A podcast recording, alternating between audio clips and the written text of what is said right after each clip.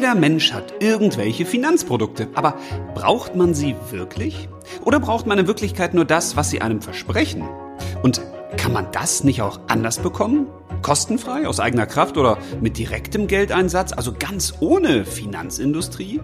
Haha, genau darum geht's in unserer heutigen Folge zum Thema kostenlose Alternativen zu Finanzprodukten, Live Banking. Klingt spannend, ist es auch. Zugegeben. Immer wenn ich das Wort Finanzprodukte sage, dann möchte ich eigentlich schon wieder aufhören damit, weil das ist nicht wirklich sexy. Und im wahrsten Sinne ist das nicht sexy. Also erstens ist dieses ganze bänkische Gerede ja schon gruselig und grausam, weil es irgendwie so lebensfremd ist. Aber auch das, was manchmal so dahinter steckt, hinter diesen Finanzprodukten, ist natürlich auch nicht wirklich was, wo ich sage, da möchte ich mich jetzt jahrelang mit beschäftigen. Aber trotzdem ist es nun mal wichtig, weil Finanzprodukte kosten einfach Geld. Dein Geld. Und dieses Geld kannst du in der Regel für andere Dinge besser gebrauchen. Also hoffe ich zumindest. Es sei denn, du bist ein Finanzprodukt-Junkie und findest das total toll. Wenn du dir so einen Bausparvertrag gönnst, dann gehst du da raus aus der Filiale und denkst, Mann, oh, das ist aber wieder Glücksgefühl. Aber in der Regel ist das nicht so. Also hoffe ich zumindest. Jedenfalls habe ich noch keinen kennengelernt, der so ist. Ähm, Finanzprodukte haben aber auch noch ein weiteres Problem, denn sie kosten nicht nur Geld, sondern sie verpflichten dich auch. Und zwar meistens zu Dingen, die du vielleicht gar nicht willst. Ich sage nur Vertragsdetails, so Nachzahlungs- und Nachschusspflichten. Oder sie verpflichten dich auch zu Dingen, von denen du gar keine Ahnung hast. Weil, aber dazu komme ich mal in einem anderen Podcast. Heute soll es ja darum gehen, wie kann man Finanzprodukte eigentlich ersetzen? Denn ja, das geht tatsächlich. Ich weiß, das wird dir häufig nicht erklärt und es ist ja auch logisch, weil die Finanzindustrie möchte natürlich Finanzprodukte verkaufen und das ist ihr gutes Recht. Völlig in Ordnung. Und auch Finanzberater möchten natürlich und Finanzberaterinnen natürlich auch, dass du ihre Finanzprodukte kaufst, weil davon leben sie auch schließlich. Und das ist überhaupt nicht verwerflich, weil es kann ja jeder das verkaufen, was er möchte. Du wirst ja nicht gezwungen, es zu kaufen. Also hoffe ich zumindest. In der Regel nicht, denn du triffst natürlich die Entscheidung selbst. Also jeder, der dann immer sagt, oh, ich wurde total verarscht da von dem Finanzberater oder der hat mich über den Tisch gezogen. Ja, du hast dich auch über den Tisch ziehen lassen. Tut mir leid, aber ist leider so. Also wenn jemand irgendwas irgendwo verkauft, ist es nichts Schlechtes. Du kannst ja dran vorbeigehen. Ähm, das Problem ist, dass die meisten allerdings nicht dran vorbeigehen, weil sie denken, also diese Finanzprodukte brauche ich ja unbedingt. Das haben schon meine Eltern gesagt oder die Lehrer sagen das oder die Professoren oder Arbeitskollegen oder man hat es irgendwo in YouTube-Videos gesehen und denkt, ja, die muss man unbedingt haben. In der Regel ist es aber nicht so, weil aus meiner Sicht braucht nur jeder Mensch drei Finanzprodukte unbedingt und den Rest, den kann man sich entweder komplett sparen oder man braucht ihn nur unter gewissen Umständen. Und zwar dann, wenn etwas im Leben existiert, was ein Finanzprodukt bedingen könnte. Zum Beispiel, du möchtest ein Haus bauen, hast aber das Problem, dass du das ganze Geld nicht hast. Und möchtest das Haus auch jetzt haben, dann könnte eine Baufinanzierung, ein Immobilienkredit für dich interessant sein. Aber wenn du kein Haus willst, brauchst du sowas auch nicht. Ist ja eigentlich logisch. Aber wenn du eine Brille hast, dann kann auch eine Brillenversicherung für dich interessant sein, muss sie aber eben auch nicht. Also es ist kein Muss, es ist ein Kann. Und genauso wie Finanzprodukte ein Kann sind, gibt es auch viele Möglichkeiten, was du tun kannst, um Finanzprodukte zu umgehen. Weil ein Finanzprodukt hat ja in der Regel keinen Selbstzweck. Das ist ja kein Produkt, was du irgendwie in die Hand nehmen kannst, mit dem du spielen kannst oder mit dem du fahren kannst, sondern das Produkt hat ja irgendeinen Hintergrund, also irgendetwas, was es dir verspricht. Also beim Girokonto ist das zum Beispiel ganz einfach, weil da sagst du, okay, da kann mein Geld verwahrt werden, da wird es aufgehoben, da geht Geld rauf, da geht Geld ab, da regel ich meinen Zahlungsverkehr. Das ist sozusagen meine finanzielle Geldadresse. Kann man verstehen, hat einen Hintergrund, hat einen Sinn, hat einen echten klaren Mehrwert, muss ich nicht anfassen können, aber also das brauche ich heute schon in der heutigen Zeit. Ohne Girokonto ist das wirklich äh, eigentlich unmöglich, sagen wir es mal ehrlich. Aber bei den anderen Finanzprodukten, da kann man schon in Frage stellen, ob das, was sie mir so bringen, nicht ersetzt werden kann. Weil es gibt mehrere Wege, die auch zu dem Finanzglück führen, beziehungsweise die am Finanzglück vorbeiführen. Nur häufig wird darüber nicht gesprochen und in meiner Tätigkeit als Lebensbanker ist das eigentlich die wahre, größte vielleicht sogar Sensation, weil die Leute das gar nicht auf dem Schirm haben. Das klingt für manche wie ich flieg zum Mond. Wenn ich dann sage, naja, du kannst ja auch das Finanzprodukt ersetzen, dann sagen die, hä? Hat, ich kann doch kein Finanzprodukt ersetzen. Soll ich meine eigene Bank gründen oder was? Nee, musste gar nicht. Du musst bloß anders damit umgehen, denn ein Finanzprodukt ist und bleibt ja nun mal nur ein Hilfsmittel. Nicht mehr, aber auch nicht weniger. Also manche Finanzprodukte als Hilfsmittel machen natürlich Sinn, wie zum Beispiel bei der Baufinanzierung. Da kann das Sinn machen, muss natürlich auch nicht. Auch dazu gibt es immer einen speziellen Podcast, aber das kann zumindest eine Möglichkeit sein, die man nicht ausschließen muss, die kann man in Erwägung ziehen. Aber wenn du jetzt kein Problem hast, dann brauchst du auch keine Lösung. Ist ja logisch, oder? Aber auch Finanzprodukte sind ja Lösungen für gewisse Probleme. Und Probleme kann man ganz häufig auch auf andere Arten und Weisen lösen. Und statt dir das Produkt anzusehen und zu schauen, okay, was kann das alles? So ist ja der klassische Weg. Also ich möchte dir mal eine Geldanlage vorstellen und die Geldanlage, die kann ganz tolle Sachen. Ah, habe ich hier für Sie was und da und gucken Sie mal. Und dann wird einem das Finanzprodukt erklärt. Oder es wird einem gesagt, also in der heutigen Zeit sollte man sein Geld unbedingt in folgende Finanzprodukte investieren. Also es wird schon immer so getan, dass man, wenn man Geld anlegt, es unbedingt in Finanzprodukte anlegt. Der Wahnsinn, totaler Irrsinn. Ist natürlich überhaupt nicht so. Totaler Quatsch. Ist eine Möglichkeit von ganz vielen. Aber über diese ganz vielen redet keiner, weil da verdient keiner Geld dran. Ist ja logisch. Also die Finanzindustrie möchte natürlich, dass du ihr Geld in der Finanzindustrie anlegst. In Finanzprodukten, in irgendwelchen Anlageklassen. Verständlich. Und irgendwelche Börsengurus oder Finanzökonomen oder Weisen, die sich auf YouTube tummeln oder woanders, die möchten natürlich auch, dass du ihren Empfehlungen folgst. Oder dass du unsicher bist und sagst, oh Gott, mein Geld und wie soll ich das Geld anlegen und ich weiß es ja nicht und wenn die Welt untergeht und wenn die Börse knallt und wenn wir alle zwangsenteignet werden oder was weiß ich.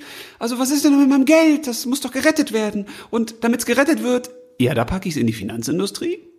Also vor der ich eigentlich Angst habe, weil wenn die Börse crasht, dann könnte auch das ganze Finanzsystem crashen und was mache ich eigentlich damit? Und ah, Angst ist immer ein schlechter Ratgeber, weil er schaltet meistens den Verstand aus und macht ein ganz irre. Von daher möchte ich heute mal ein bisschen zur Klarheit beitragen und die Alternativen vorstellen. Und die Alternativen werden dich vielleicht auch ein bisschen ratlos zurücklassen, weil du denkst, ähm, das ist ja so einfach. Warum bin ich da selbst nicht drauf gekommen? Aber so ist es eben. Die meisten Dinge sind so einfach, aber wir sehen sie nicht, weil die Welt immer komplexer gemacht wird. Sie wird häufig komplexer gemacht. Man sagt, ja, Geld anlegen, also das kannst du nicht alleine, da brauchst du einen Experten für. Und da kennst du dich auch nicht aus. Also dafür haben wir jetzt einen Ökonom oder einen Wirtschaftsweisen oder irgendeinen Guru. Ist nicht so. Die meisten Sachen kannst du selbst regeln, weil nur du kennst ja auch dein Leben. Nur du kennst dich selbst im besten Fall. Und da Geld eben nur Mittel zum Zweck ist und bleibt und ein Finanzprodukt nur ein Hilfsmittel ist, damit du Ziele und Wünsche leicht erreichen kannst, ist natürlich die Frage, was hast du denn für Ziele und Wünsche? Was ist denn der Zweck, also dein Leben? Wie soll denn das aussehen? Und dann kann man einen Rückschluss finden, wie kannst du dein Geld einsetzen und brauchst du eigentlich ein Finanzprodukt dafür. Das heißt, schau nicht zuerst auf das Finanzprodukt, das dir empfohlen wird, wo man sagt, was du damit alles machen kannst.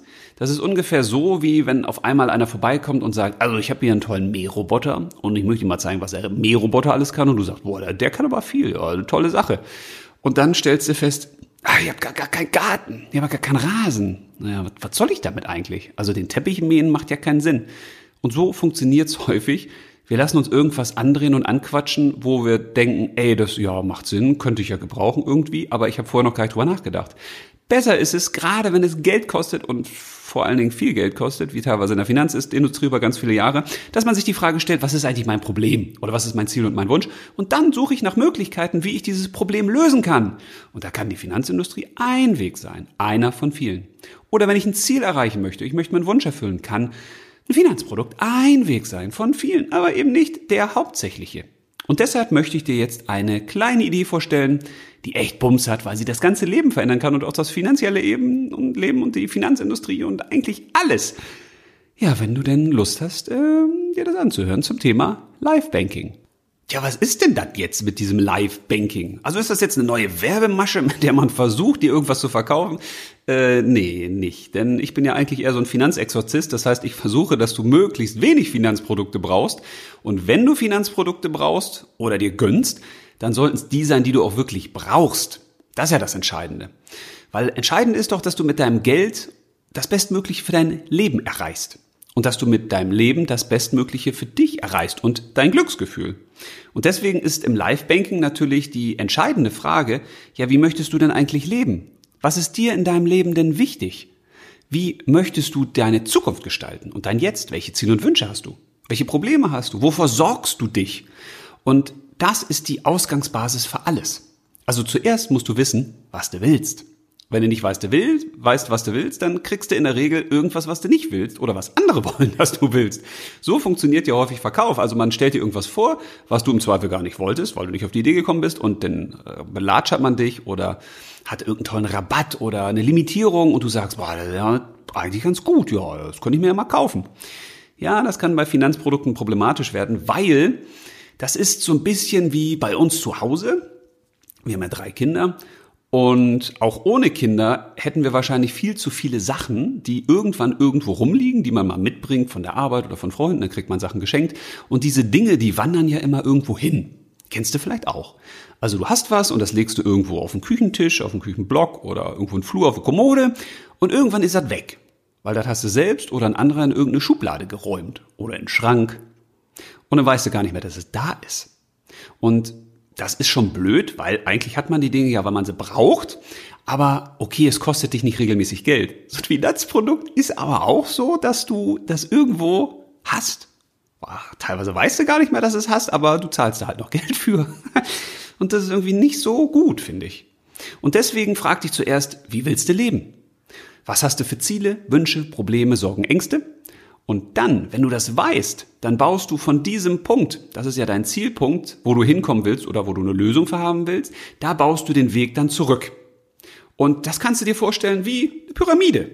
Also an der Spitze der Pyramide, da steht dein Ziel, dein Wunsch, dein Problem, deine Sorge, deine Angst. Und jetzt geht ein ganz breiter Weg nach unten hin, zu dir hin auf. Und da, wo du stehst, da siehst du erstmal natürlich ganz viele Möglichkeiten. Und diese Möglichkeiten, die kommen aus dir. Denn als allererstes, um dich auf den Weg zu machen zu deinem Ziel, zu deinem Wunsch oder um dein Problem, deine Sorge zu lösen, deine Angst, solltest du dich selbst mal fragen, was kann ich denn alleine aus eigener Kraft, ohne Geld einzusetzen, tun, um mein Ziel zu erreichen, um mir meinen Wunsch zu erfüllen oder um meine Probleme, Sorgen und Ängste aus dem Weg zu schieben. Ja, das war's eigentlich. Normalerweise müsstest du jetzt feststellen, boah, ganz viele Finanzprodukte kann ich mir eigentlich schenken, die brauche ich gar nicht. Im Bereich der Versicherung zum Beispiel kann man extrem viel tun aus eigener Kraft, ohne dass man dafür Geld bezahlen muss. Und zwar bezahlt man ja auch nur Geld für den eintretenden Notfall, den man ja in der Regel gar nicht haben möchte. Und äh, häufig bezahlt man auch ganz viel Geld umsonst. Ja gut, das ist natürlich auch die Idee einer Versicherung. Also die sichert dich dann ab Hoffentlich, es sei denn, die Vertragsdetails sagen was anderes. Aber da lesen ja viele nicht rein. Ist auch ganz gut, ne? Weil bei den meisten flutscht ja so eine Versicherung durch und man zahlt einfach Geld umsonst und ja, aber ist ja auch in Ordnung. Das Problem ist bloß, wenn man dann diese Versicherungsleistung braucht und die Versicherung sagt, ah, in den Versicherungsbedingungen steht aber was anderes oder das ist eingeschränkt oder sie haben bei der Gesundheitsprüfung falsche Angaben gemacht oder die waren unvollständig oder, oder, oder ja, dann hat man natürlich den, naja, sagen wir mal, die Probleme. Ne? Aber du kannst also als allererstes viel aus eigener Kraft tun. Und das vergessen die meisten, weil wir sind irgendwie komischerweise so geneigt, dass wir immer Verantwortung abgeben wollen. Das heißt, wir geben die Verantwortung an andere gerne ab und sagen, also die helfen uns dann im Notfall oder die machen das für uns und die regeln das für uns. Ja, aber vieles sollten wir eben selbst regeln, weil erstens ist unser Leben ja unser Leben und zweitens haben wir die Möglichkeit, natürlich mehr zu gestalten, wenn wir die Dinge selbst anpacken. Und drittens lernen wir sogar noch dadurch und werden besser. Und viertens sparen wir auch ganz viel Zeit, Geld und Nerven. Und wenn du jetzt die persönlichen Aktivitäten abgefrühstückt hast und du denkst, okay, aber so viel kann ich da jetzt nicht mehr machen. Oder es gibt vielleicht auch Dinge, wo du gar nichts machen kannst. Kann ja auch sein. Dann kannst du dich ja fragen, ja, kriege ich vielleicht Hilfe von anderen, um mein Ziel zu erreichen, meinen Wunsch zu erfüllen oder Probleme, Sorgen und Ängste zu lösen? Können die mir helfen? Und das machen manche sogar kostenfrei. Also je nachdem, wie gut dein menschliches Netzwerk ist, wirst du viele Menschen finden, die dir bei vielen Dingen helfen können, für die du vielleicht vorher die Finanzindustrie gebraucht hättest. Und das dritte ist das Thema eigener direkter Geldeinsatz. Du kannst natürlich auch dein Geld direkt einsetzen, um manche Ziele zu erreichen, Wünsche zu erfüllen oder Probleme, Sorgen und Ängste zu lösen. Und als allerletztes Mittel, da kannst du dann eben auch teilweise die Finanzindustrie bemühen. Und das klingt jetzt noch ein bisschen abstrakt, das gebe ich zu. Deswegen möchte ich mal ein bisschen mehr Fleisch an den Knochen machen. Also ich möchte dir ein bisschen erklären, wie kann das jetzt ganz konkret funktionieren, ganz praktisch sozusagen. Und das machen wir am besten mal mit einem Beispiel was jeder gut verstehen kann, wenn man zum Beispiel verreisen möchte. Also du hast Lust, eine Reise zu machen. Und wann ist eigentlich wurscht, aber sagen wir mal in ein paar Jahren. Hast ein Ziel und sagst, also in drei, vier Jahren möchte ich vielleicht nach Spanien oder nach Australien oder wo auch immer hin. Okay. 5000 Euro soll das kosten. Das grenzt natürlich schon einige Reiseziele ein, ist richtig. Aber nehmen wir mal an, 5000 Euro möchtest du für diese Reise ausgeben. Aber das Problem ist, du hast nur 4500. Jetzt können Sie natürlich sagen, ja, ist doch kein Problem. Das investiere ich in die Finanzindustrie, weil die haben ja Produkte und die sagen ja, die vermehren mein Geld. Ja. Das heißt, du gibst der Finanzindustrie jetzt Geld, bezahlst sie natürlich auch dafür, weil dadurch äh, wird dein Geld natürlich auch ein bisschen weniger und vielleicht passiert es sogar in der Tat, dass denn aus diesen 4.500 Euro am Schluss 5.000 Euro werden. Wäre natürlich gut. Die Frage ist immer, wie hoch ist die Wahrscheinlichkeit? Also es kann natürlich auch sein, dass aus diesen 4.500 Euro dann 4.000 sind. Das wäre natürlich dann nicht so gut. Aber es gibt natürlich andere Wege, wie du jetzt diese Reise mit den 5.000 Euro durchführen kannst. Du könntest dich zum Beispiel fragen, wie kriege ich denn diese 500 Euro noch? Wie schaffe ich das? Ich könnte vielleicht alte Sachen verkaufen. Oder ich könnte gucken, wo ich monatlich Kosten sparen kann, damit ich mir diese 5000 Euro selbst zusammenspare. Oder ich könnte gucken, wo ich kann nicht irgendwas dazu verdienen. Kann ich mir irgendwie nochmal einen Nebenjob holen? Sind ja nur 500 Euro, das wird man ja irgendwie hinkriegen. Kann ich anderen helfen irgendwo bei, die mir dafür den Geld geben? Oder kriege ich vielleicht auch Geldgeschenke? Kann ich andere vielleicht auch mal fragen, ob ich einen Teil meines vorzeitigen Erbes bekomme? Also es gibt viele Möglichkeiten, wie ich diese 500 Euro erreichen könnte ohne dass ich das Geld der Finanzindustrie gebe, in der Hoffnung, dass sie es vermehrt.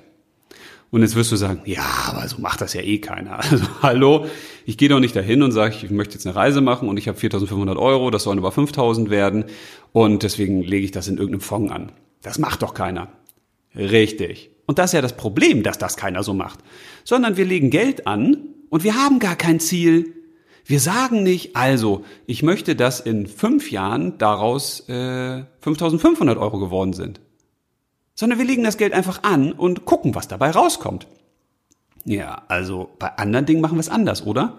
Oder würdest du einen Handwerker beauftragen für zu Hause, wenn zum Beispiel das Klo leckt, also das läuft da einfach so durch, oder das Wasser läuft zu Hause einfach aus dem Hahn und hört nicht mehr auf, und du würdest sagen, ja, ich gebe dem jetzt mal 500 Euro und ja, mal gucken, wenn er das hinkriegt, wäre schön, aber wenn nicht, ja, gut, äh, hat dann halt nicht geklappt.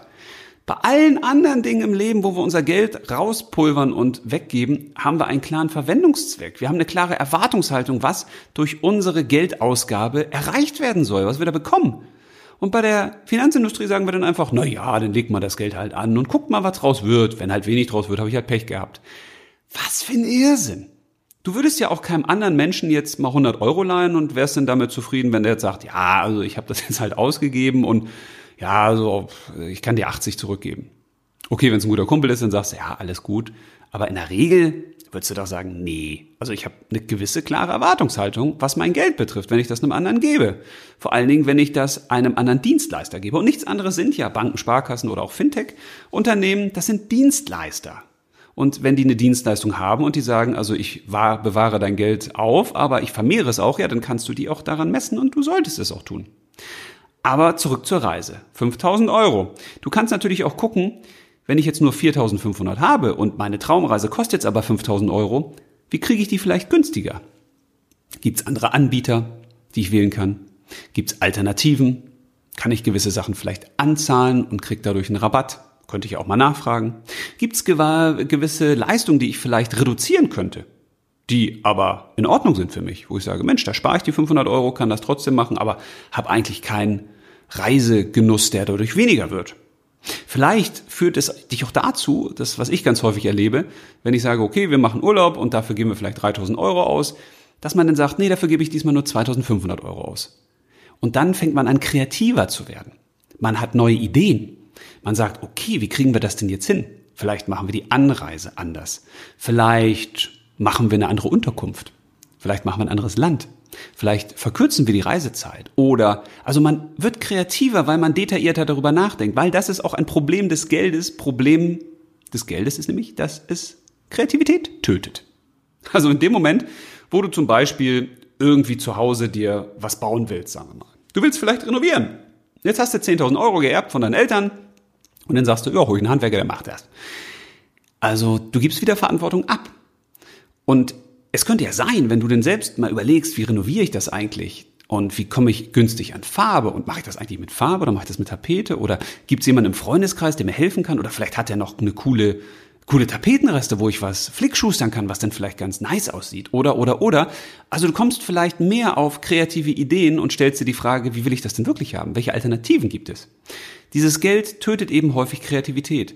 Wenn du jetzt reich wärst und du könntest dir alles leisten, was du willst, dann wird dein Leben wahrscheinlich irgendwann total langweilig. Erstens, weil du dein Glück immer im Außen suchst, aber zweitens, weil du eben auch keine kreativen Wege findest, wie du dein Leben noch bereichern könntest.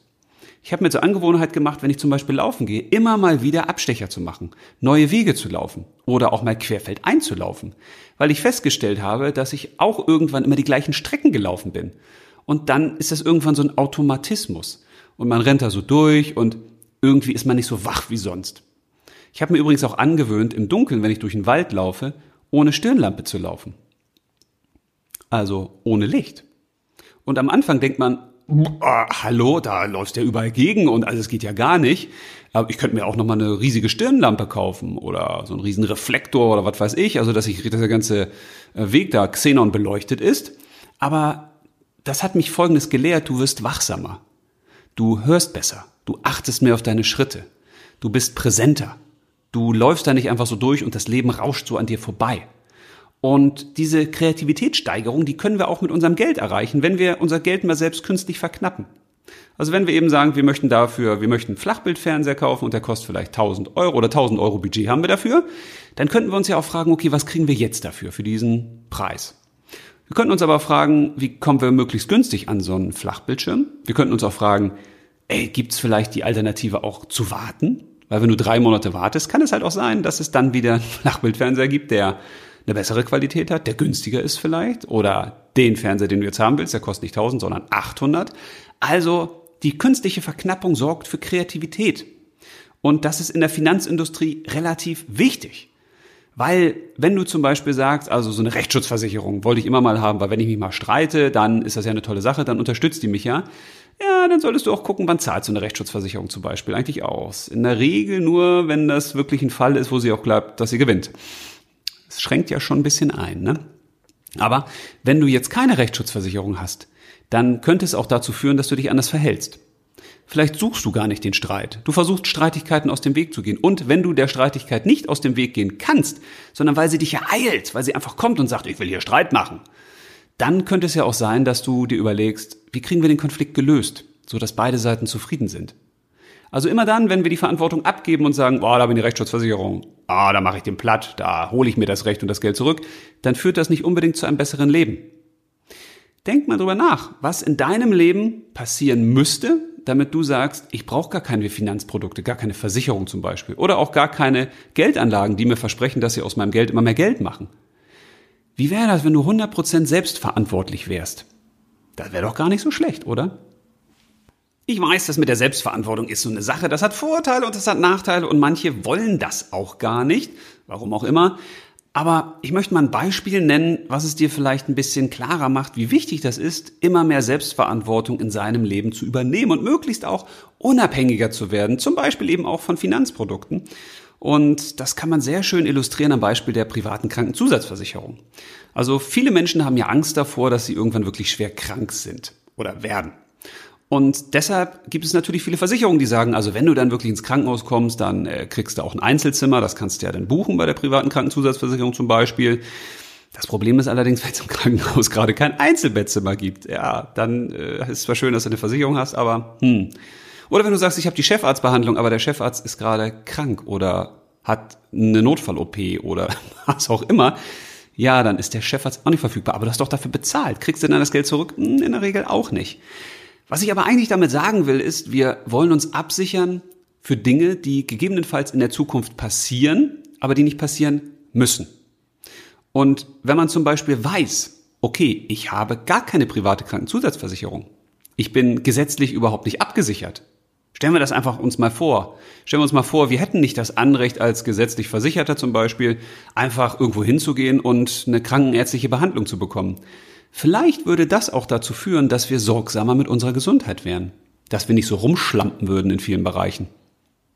Bei den Schamanen zum Beispiel fand ich ganz interessant, da ist es so gewesen, oder ist es heute noch so, dass der Medizinmann immer dann seines Amtes entlassen wurde, wenn sein Dorf krank war, wenn relativ viele Krankheiten aufgetreten sind.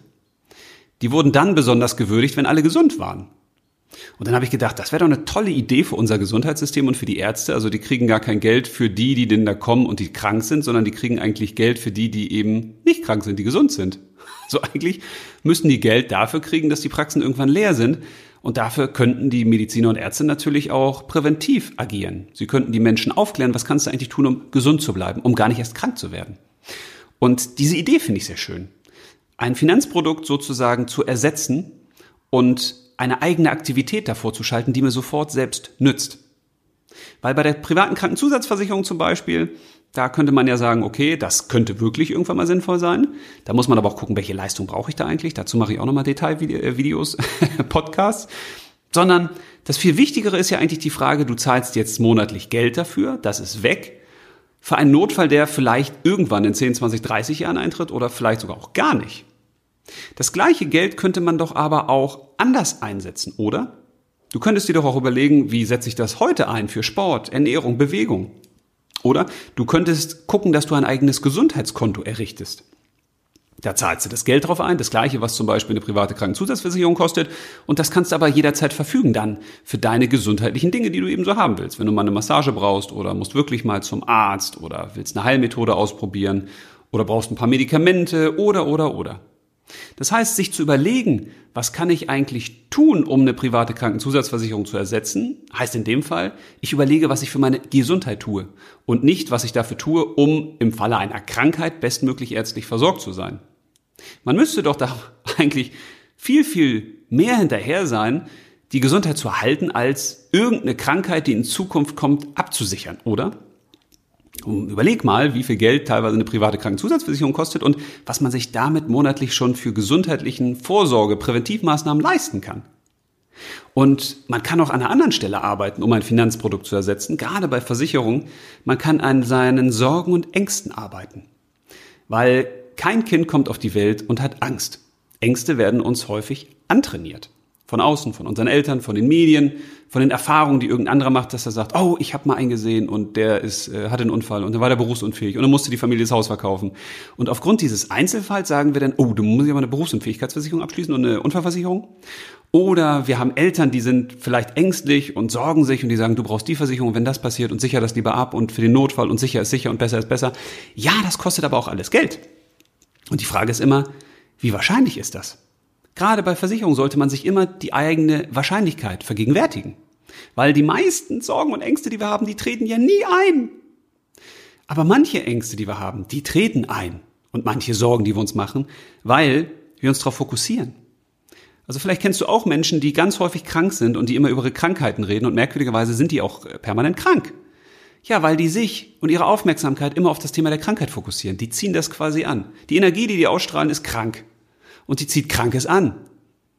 Wenn du rausgehst, mal in deine Stadt, irgendwo durch eine Straße und machst ein fröhliches Gesicht und strahlst, dann kann es sein, dass du ab und zu auch mal einen siehst, der zurücklächelt. Wenn du jetzt aber, ich sag mal, in so einer Partyrunde bist und du nöhlst rum und sagst, wie schlimm das ist und äh, die Welt ist grausam, dann wirst du auch wieder einige finden, die sagen, oh ja, die Welt ist wirklich grausam. Also Gleiches zieht Gleiches eben an. Deswegen ist die Frage, worauf richtest du deinen Fokus?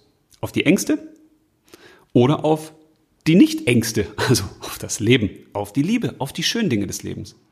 Und wenn du wirklich berechtigte Sorge in dir trägst, dass gewisse Sachen passieren könnten, vor denen du wirklich Angst hast, dann kannst du dir, dann kannst du dir die Frage stellen, wie erhöhst du die Wahrscheinlichkeit, dass es nicht eintritt? Da kannst du erstmal schon ganz, ganz viel machen.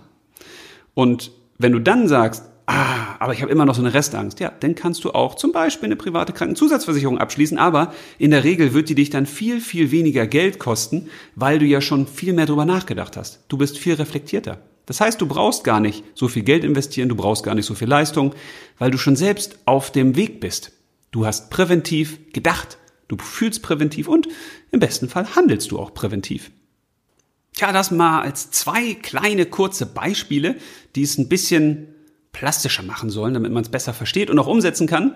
Aber ich werde auch zu den wichtigsten Finanzprodukten nochmal einzelne Folgen machen, wo ich dann erkläre, wie kann man die jetzt wirklich ganz konkret selbst ersetzen.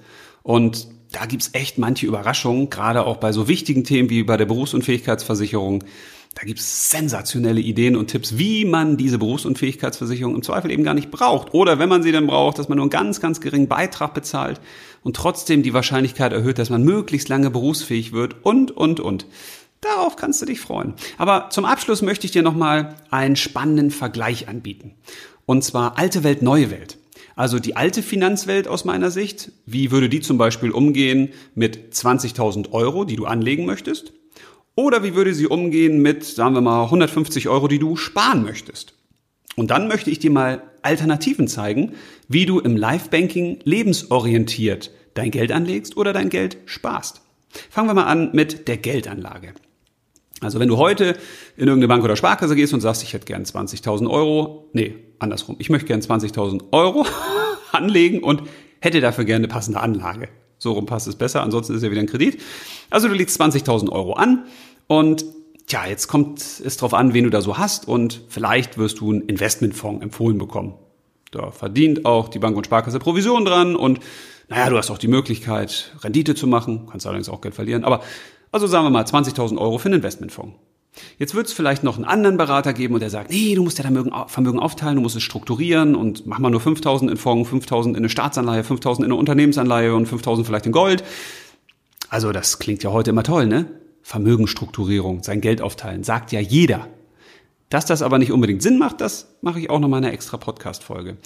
Also 20.000 Euro, wie auch immer angelegt, aber auf jeden Fall in Finanzprodukten. Wenn ich mich jetzt zum Beispiel mal mit dir unterhalten würde und ich würde dich fragen, Mensch, was ist denn in deinem Leben so los aktuell? Was hast du für Ziele, für Wünsche? Welche Sorgen hast du zurzeit? Was plagt dich? Womit beschäftigst du dich? Dann würde ich ein bisschen was über dich erfahren. Und dann kann es sein, dass ich dir einen ganz anderen Tipp geben würde für deine Geldanlage. Vielleicht würde ich zum Beispiel sagen, Mensch, 3000 Euro würde ich dir mal empfehlen, für ein neues Bett mit einer körpergerechten Matratze zu investieren. Weil du hast gesagt, du schläfst schlecht und dein Bett ist schon ewig alt und dir tut häufig der Rücken weh und du findest eigentlich nicht so eine richtige Entspannung. Und da kann ein körpergerechtes Bett wirklich Sinn machen, weil schließlich verbringen wir so circa ein Drittel unseres Lebens im Bett. Und da was zu haben, was einen wirklich stützt und stärkt, das kann Sinn machen. Dann kann es sein, dass du sagst, Mensch, ich habe ja lange mit meinem Partner oder meiner Partnerin keinen Urlaub gemacht oder irgendwie in einer Beziehung, da könnten wir was Auffrischendes ähm, gebrauchen oder wir brauchen mal mehr Zeit für uns. Dann kann man auch sagen, Mensch, dann investier doch ein bisschen Geld, vielleicht 800 Euro, in so einen Kurzurlaub mit deinem Partner. Mal raus, ein schönes kleines Hotel, was Besonderes für ein paar Tage. Gönnt es euch, lasst es euch richtig gut gehen. Oder wenn du mir zum Beispiel erzählt hast, dass du eben wirklich häufig Probleme hast mit dem Rücken und hast vielleicht einen Bürojob, dann würde ich dir sagen, dann gibt es so bandscheibende Stühle. Also bandscheibenschonende Stühle. Und diese bandscheibenschonenden Stühle, auf so einem sitze ich auch, also wenn es ab und zu mal knackt, dann ist das hier nicht mein Rücken, sondern mein Stuhl. Die helfen dabei, dass die Wirbelsäule aktiviert wird. Das heißt, in einem normalen Stuhl, da sitzt du ja so starr drin, da plumpst du so rein und die Wirbelsäule, die drückt sich so zusammen, die Bandscheiben drücken sich zusammen, das Wasser geht dann noch mehr raus, teilweise verrenkt man sich. Und so ein bandscheibenschonender Stuhl, der sorgt dafür, dass du flexibler wirst. Da wird die Bandscheibe weiter angeregt, die Muskulatur wird angeregt und das kann helfen, dass man keine Schmerzen mehr im Rücken hat. Bei mir hilft zum Beispiel. Und dann kann es sein, dass du sagst, ja, du würdest dich gern vielleicht auch beruflich verändern oder weiterbilden. Und dann würde ich dir vielleicht empfehlen, Mensch, 1700 Euro, gib doch mal aus für eine passende Weiterbildungsmaßnahme. Dann würden wir gemeinsam gucken, wie kannst du dein Geld sinnvoll in dich selbst investieren, in deine eigene Bildung.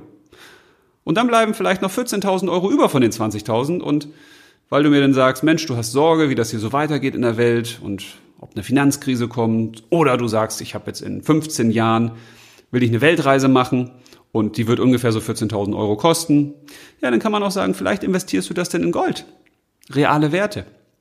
Also ich würde dann das Geld aufteilen. Und in dem Fall hättest du dann eben nicht nur einen Investmentfonds für 20.000 Euro, wo du gar nicht weißt, was am Ende bei rauskommt, sondern du hättest natürlich auch ein bisschen Geld angelegt in Gold, aber du hättest vielleicht auch eben Kurzurlaub gemacht, eine Matratze, einen bandscheibenschonenden Stuhl und passende Weiterbildungsmaßnahmen und das Beste sind noch 200 Euro über. Und da könntest du dir zum Beispiel einen Fallschirmsprung gönnen. Was will ich dir damit sagen? Wir überlegen immer, wie wir aus unserem Geld immer mehr Geld machen. Aber das ist nicht das Ziel des Lebens, sondern Geld ist immer nur Mittel zum Zweck. Es hat immer einen Zweck. Und wir müssen herausfinden, wann wollen wir das Geld, wie viel Geld, ins Leben zurücktauschen und in was konkret.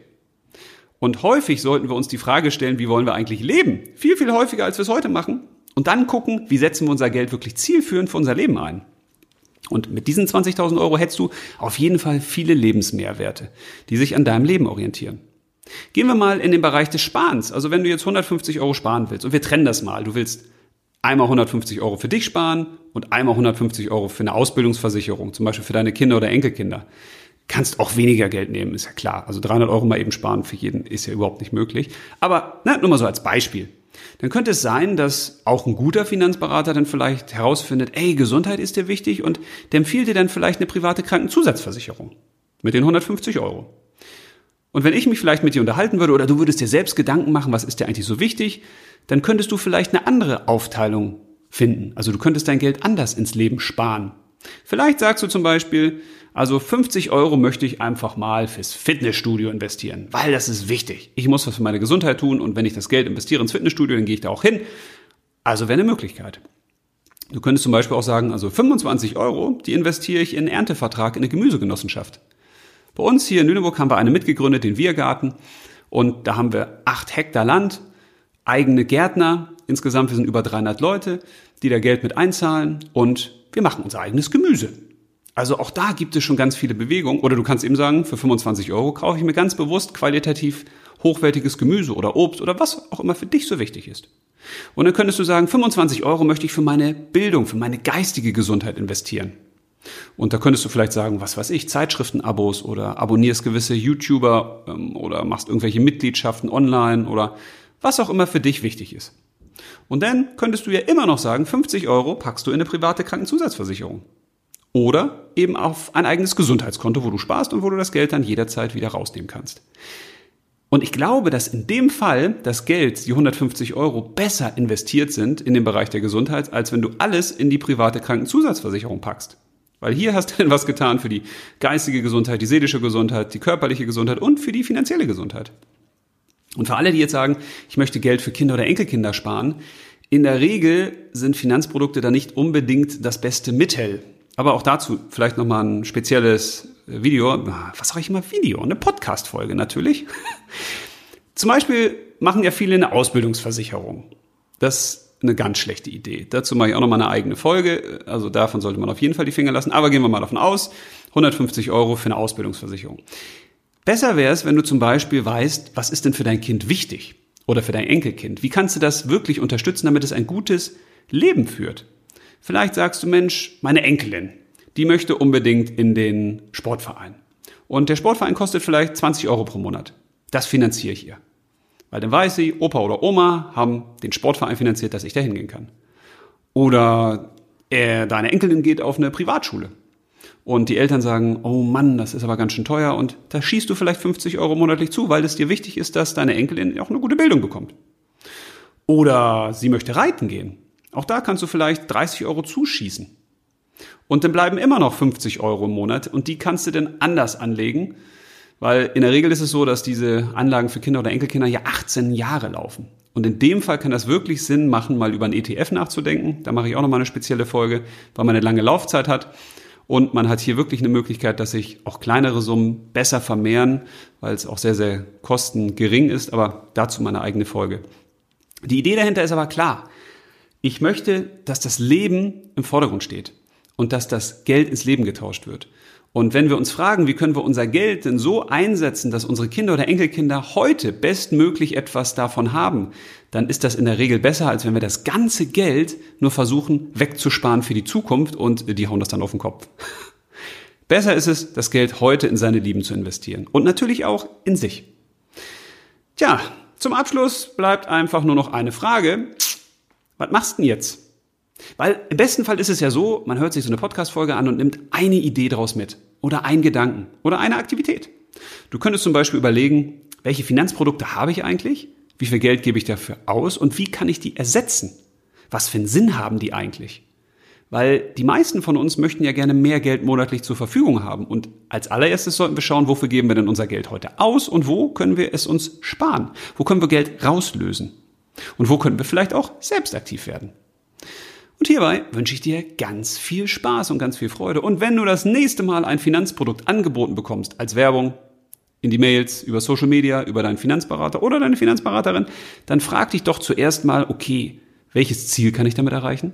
Welchen Wunsch kann ich mir damit erfüllen? Welches Problem, welche Sorge, welche Angst löst es bei mir? Und kann ich das nicht auch anders hinkriegen? In den meisten Fällen ja. Also, in dem Sinne, ich hoffe, es war ein bisschen was für dich dabei. Mir hat's wieder Spaß gemacht. Ja, und ich freue mich schon auf die nächste Folge. Bis dahin, alles Liebe, mach's gut und leb los.